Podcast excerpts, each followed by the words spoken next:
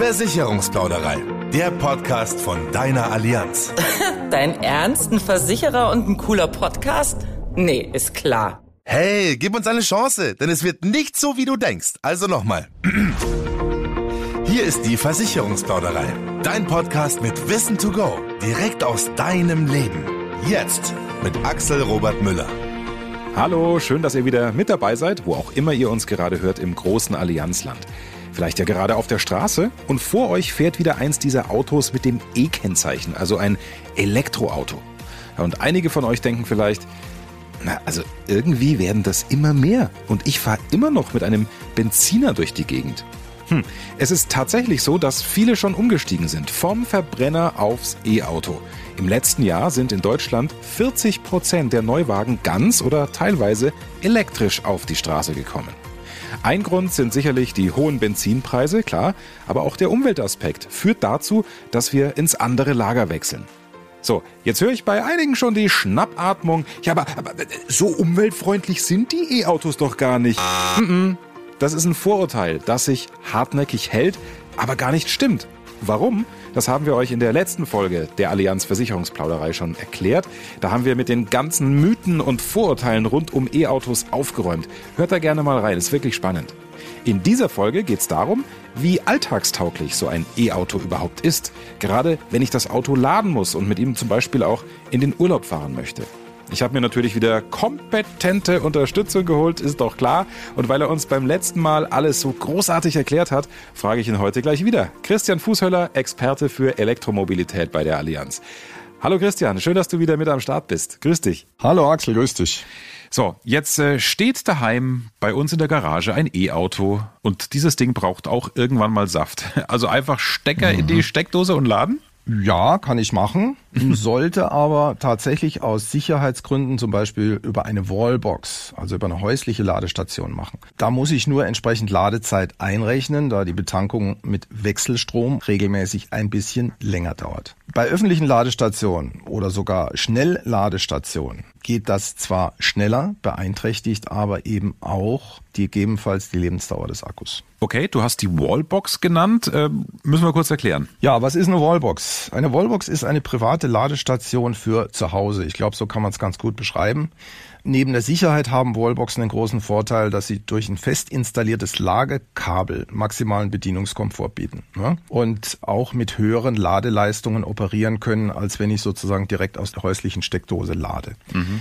Die Größenordnung liegt bei circa 22 kW, die hier möglich ist über die Wallbox. Im Gegensatz zur Steckdose, da bin ich bei zwei bis drei kW. Ah, okay. Zu den Wallboxen generell kann man sagen, die kosten je nach Modell so zwischen 700 und 1600 äh, Euro. Dazu kommen noch die Kosten für die Installation. Ist überschaubar. Leider gibt es derzeit keine äh, KfW-Förderung mehr, wie das noch im vergangenen Jahr der Fall war. Jetzt hat nicht jeder ein Haus. Ja, wir haben auch viele Städte mit Mietwohnungen. Was ist denn, wenn ich da keine eigene Tiefgarage habe? Kann ich dann mein E-Auto also nicht daheim laden, ne? Äh, doch, kannst du schon. Es gibt mittlerweile sogar einen Rechtsanspruch für Mieter, dass sie an ihrem Stellplatz eine Ladestation für ein E-Fahrzeug schaffen lassen dürfen. Allerdings dürfen sie dann nicht unbedingt selber aussuchen, welche Firma das macht, sondern sie müssen das sozusagen mit der Eigentümergemeinschaft abstimmen. Okay. Nun kann man Ladestationen natürlich auch draußen montieren. Das bedeutet aber, ja. dass die über die entsprechende Schutzklasse verfügen muss. Das heißt, die muss wasserfest sein. Das ist ganz wichtig. Prinzipiell, was Sicherheit und Nutzung angeht, gibt's für jede Parksituation eigentlich die passende Lösung. Ne? Also egal ob Garage oder Carport, wichtig ist, der Strom muss da halt hinkommen. Ja, und wenn ihr euch für eine Wallbox entscheidet, also für das Laden zu Hause, dann hört euch auf jeden Fall auch die nächste Folge an. Hier der Allianz Versicherungsplauderei. Da sagen wir euch nämlich, wie ihr auch mit der Allianz ganz konkret ordentlich Geld sparen könnt. Ja, und dann ist ja auch die Frage, der Unterschied zwischen der Ladestation und der Schnellladestation und äh, wie bezahle ich? Mhm. Kann ich da jederzeit einfach, ja, wie auch bisher bei einer Tankstelle hinfahren und zack, EC-Karte durchziehen und fertig? Naja, also die gängigsten Methoden, würde ich mal sagen, beim Bezahlen an einer öffentlichen Ladestation ist mit der Ladekarte oder per Smartphone-App tatsächlich. In einigen bisher noch eher seltenen Fällen ist die Zahlung auch per Giro oder Kreditkarte möglich. Zudem sieht die neue Ladesäulenverordnung vor, dass ab Juli 2023 bei neu errichteten Ladestationen das Bezahlen auch mit mindestens einer gängigen Debit- oder Kreditkarte ermöglicht werden muss. Im Kommen sind im Übrigen auch solche Bezahlsysteme wie PayPal, Apple Pay oder Google Pay auch an diesen Ladestationen. Okay. Natürlich möchte man sich auch informieren, wo befindet sich denn von meinem Standpunkt aus gesehen die nächste Ladestation. Ne? Mhm. Und äh, da gibt's durchaus Möglichkeiten, sich zu informieren. Das gibt sowohl über die Fahrzeughersteller, über Ladesäulenbetreiber und andere Internetportale, die informieren auf ihren Websites oder auch in speziellen Apps, wo denn tatsächlich die nächste Ladesäule liegt sogar die Information, ob die gerade frei ist oder besetzt ist. Ne? Eine ganze Reihe von Elektrofahrzeugen haben das übrigens auch in ihrem Multimedia-System hinterlegt und die Bundesnetzagentur bietet eine interaktive Ladesäulenkarte, die auch ständig aktualisiert wird. Also es gibt eine Vielzahl von Möglichkeiten, sich das Netz der Ladestationen anzusehen und zu erfahren, wo denn die nächstgelegene Ladestelle ist. Jetzt sind wir Menschen unterschiedlich technikbegeistert, unterschiedlich technikaffin. Was würdest du sagen? Ist das Laden idiotensicher oder ist es sehr kompliziert? Also im Grunde funktioniert es ähnlich wie das normale Tanken, wie wir das vom Benziner oder vom Diesel her kennen, nur dass eben das elektrische Laden deutlich länger dauert. Also praktisch gesprochen, das Fahrzeug wird geparkt neben der Ladesäule, mhm. wird mit einem Kabel und je einem Stecker an Auto und Ladestation angeschlossen. Meistens muss das Equipment übrigens mitgebracht werden und dann geht's im Prinzip los. Es gibt an einigen öffentlichen Ladestationen, das sind meistens Schnellladesäulen, muss man eigentlich nur das dort installierte Kabel ins Auto stecken und los geht's. Und äh, das ist extrem bequem und komfortabel. Wenn ich jetzt mal in den Urlaub fahre, Christian, in die Berge oder ans Meer, was muss ich da beachten? Also klar, ich schaue natürlich, dass mein Akku voll ist. Was noch? Ja, also man sollte auf jeden Fall mal seine Route festlegen und gucken, wo sind denn dort Ladepunkte, damit ich quasi nicht Gefahr laufe, dass mir irgendwann der Akku leer läuft und ich mhm. keine Ladestation in der Nähe habe.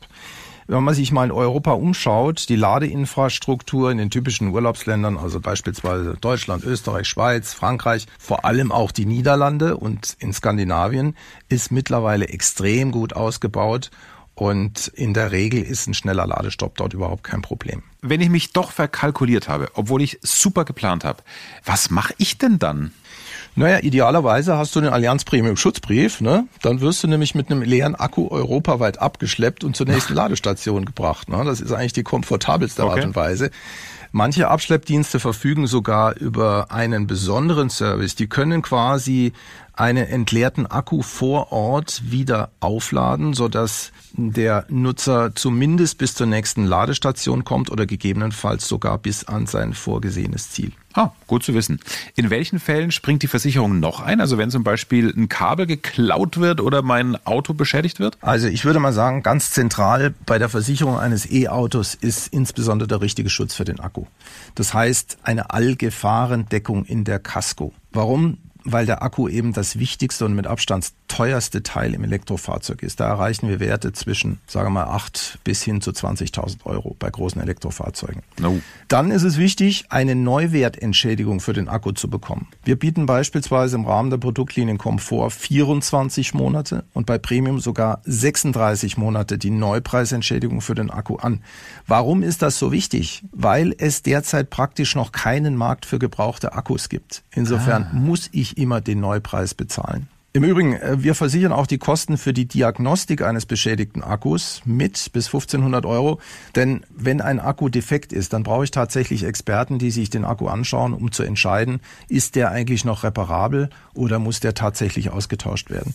Und das kostet eben Geld. Okay. Stichwort Kabel und Wallbox. Ähm, das Kabel sollte, so wie das bei uns der Allianz der Fall ist, gegen Tierbiss und Diebstahl versichert sein die Wallbox zumindest gegen Schäden beim Ladevorgang sowie auch gegen Vandalismus. Mhm. Wichtiges Thema. Ja. Ähm, darüber hinaus muss man einfach wissen, eine Wallbox ist in der Regel auch Gebäudebestandteil und damit eben auch über eine Gebäudeversicherung, zum Beispiel gegen Feuer oder Überspannung versichert. Okay. Das sozusagen, ich sag mal, das Zubehör, jetzt mal Worst Case, das Auto an sich brennt. Mhm. Äh, passiert das beim E-Auto eigentlich schneller als beim Verbrenner? Das hat man ja irgendwie so ein Gefühl, ne?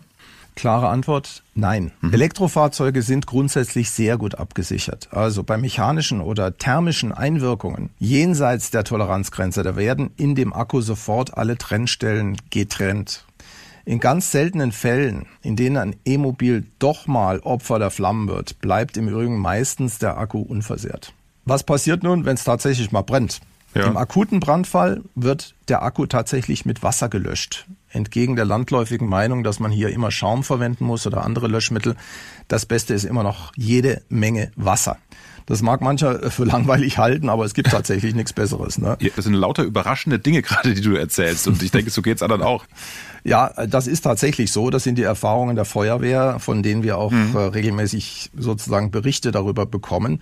Schaummittel sind eigentlich nur dann angeraten, wenn zusätzlich Flüssigkeiten oder bestimmte Kunststoffe brennen. Gut zu wissen. Also hoffen wir sowieso, dass es dazu nicht kommt. Aber was ist denn, wenn irgendwas kaputt sein sollte an meinem E-Auto? Kann ich dann damit in jede Werkstatt fahren, wie beim Verbrenner auch? Äh, nein, das ist leider nicht so einfach, denn nur tatsächlich qualifiziertes und ausgebildetes Fachpersonal darf tatsächlich Reparaturen, Wartungen und andere Serviceleistungen an Elektrofahrzeugen durchführen.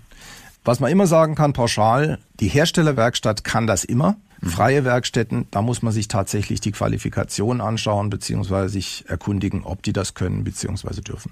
Danke, Christian. So, und wie viel ihr mit einem E-Auto noch so sparen könnt, das haben wir euch hier nochmal kurz zusammengefasst. Die drei Sparfacts im Überblick.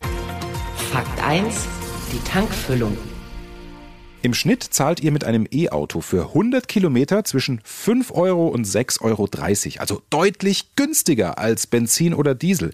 Klar, es kommt darauf an, wo ihr ladet. Daheim oder an einer Schnellladestation. Die Ladezeit könnt ihr ganz einfach berechnen. Batteriekapazität durch Ladeleistung. Das ergibt so die ungefähre Ladezeit. Fakt 2. Die Prämien. Beim Kauf eines E-Autos oder Plug-in-Hybrid gibt es einen Zuschuss vom Staat und immer mehr Versicherer, wie auch die Allianz, belohnen emissionsarme Fahrzeuge mit speziellen Tarifen. Fakt 3. Der Steuervorteil. Bei reinen E-Autos entfällt die Kfz-Steuer und wer sich für ein E-Auto als Dienstwagen entscheidet, muss nur 0,25 Prozent des Bruttolistenpreises versteuern. Liegt der Listenpreis über 60.000 oder ist es ein Hybrid, dann sind es auch nur 0,5 Prozent. So, und das war's wieder für heute. Toll, dass ihr mit dabei wart. Wir hören uns wieder in der nächsten Folge und da sagen wir euch ganz konkret, wie ihr mit der Allianz sparen könnt, wenn ihr euch für ein E-Auto entscheidet. Schon mal ein kleiner Appetizer. Ich sag nur Hashtag Wallbox, Hashtag Versicherungsprämie. Hm, da wird sich euer Geldbeutel wirklich freuen. So viel ist sicher. Ja, und wenn euch diese Folge gefallen hat, dann freuen wir uns, wenn ihr sie weiterempfehlt. In diesem Sinne, bis zum nächsten Mal. Macht's gut. Ciao, ciao. Mehr Wissen, mehr Durchblick und ganz viel Spaß. Versicherungsplauderei, der Podcast. Du willst noch mehr wissen? Dann klick allianz.de und teile diesen Podcast gerne mit deinen Freunden, die auch durchblicken wollen.